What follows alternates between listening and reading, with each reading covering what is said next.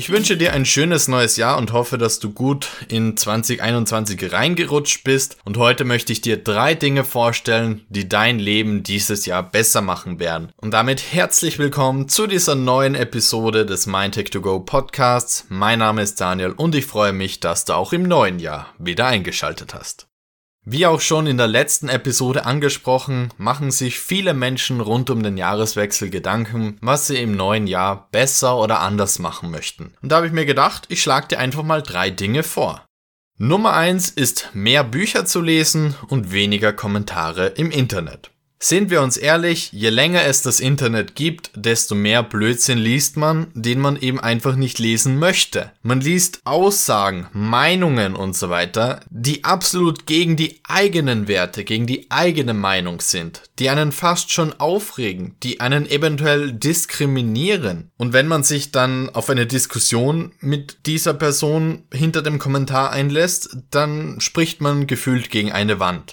Grundsätzlich habe ich das Thema ja schon angesprochen, wo ich gesagt habe, dass ich keine Nachrichten konsumiere, beziehungsweise keine schlechten Nachrichten, damit ich eben keine negativen Gedanken in mein Gehirn lasse, obwohl sie mich null betreffen, obwohl ich null daran ändern kann. Und genauso sieht's mit Kommentaren im Internet aus. Dieser Mensch, der etwas kommentiert, was dir absolut nicht passt, der wird seine Meinung nicht ändern, der wird auch nichts anders machen. In, ich sage jetzt einmal, 95% der Fällen oder mehr.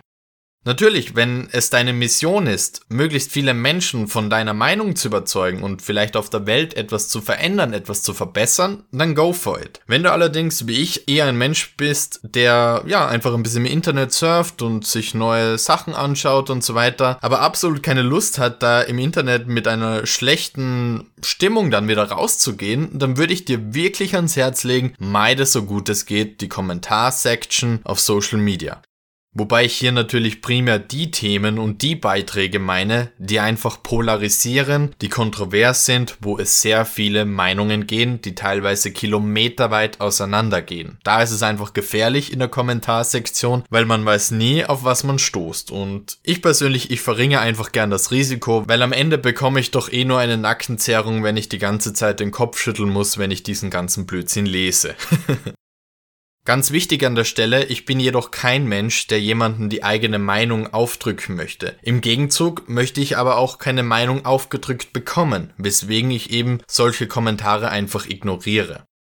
Und wenn ich jetzt in einer Diskussion wirklich face to face, also im echten Leben, nicht im Internet, mich befinde, dann höre ich natürlich auch dem anderen zu. Aber da müssen Argumente und so weiter her. Keine Beleidigungen, sondern sachlich, fachlich und eben mit Argumenten und Beispielen und so weiter unterlegt, damit das wirklich eine sinnvolle Diskussion ist, was in 99% der Fällen im Internet einfach nicht stattfindet, weswegen ich davon die Finger lasse. Meinungsfreiheit ist trotzdem ein Gut, welches ich absolut schätze und welches ich auch absolut dafür bin, auch wenn ich andere Meinungen nicht so gut finde. Das gehört einfach bei der Meinungsfreiheit nun mal dazu. Aber fokussieren wir uns jetzt auf die guten Dinge und zwar mehr lesen, mehr Bücher lesen. Ich mache ja regelmäßig hier in meinem Podcast Bücherrunden, wo ich Bücher vorstelle, die ich sehr gerne gelesen habe, wo ich etwas mitnehmen konnte für mich. Und ich spreche hier nicht von Belletristik, also keine Romane, Geschichten und so weiter, sondern Bücher, wo man etwas fürs Leben lernt, wo man etwas für den Beruf lernt, für das Hobby, für was auch immer, weil diese Bücher, die bringen dich weiter.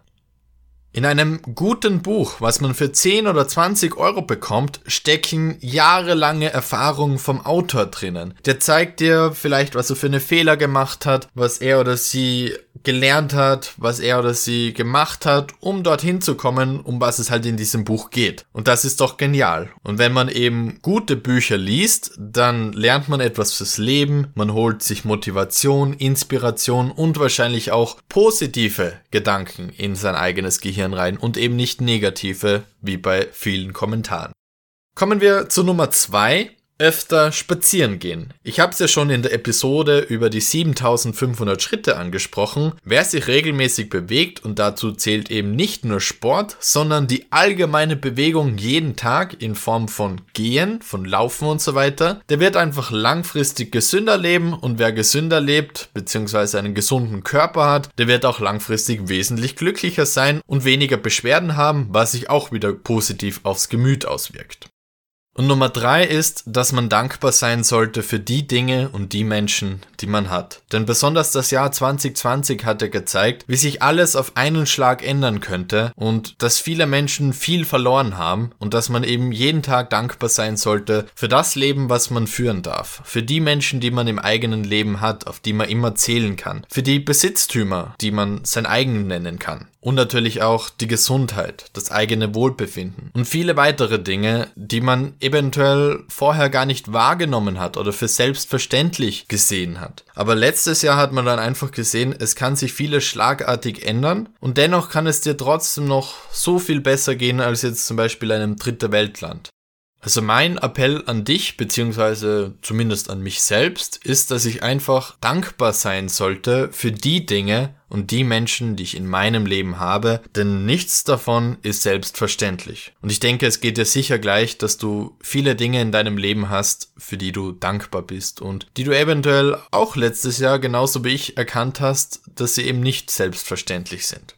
Also nochmal zusammengefasst. Nummer eins mehr Bücher und weniger Kommentare lesen. Nummer zwei mehr spazieren, mehr Schritte machen. Nummer drei dankbar sein für die Dinge, die man hat. Und mal hinterfragen, was man eventuell als selbstverständlich sieht, obwohl es das absolut nicht ist.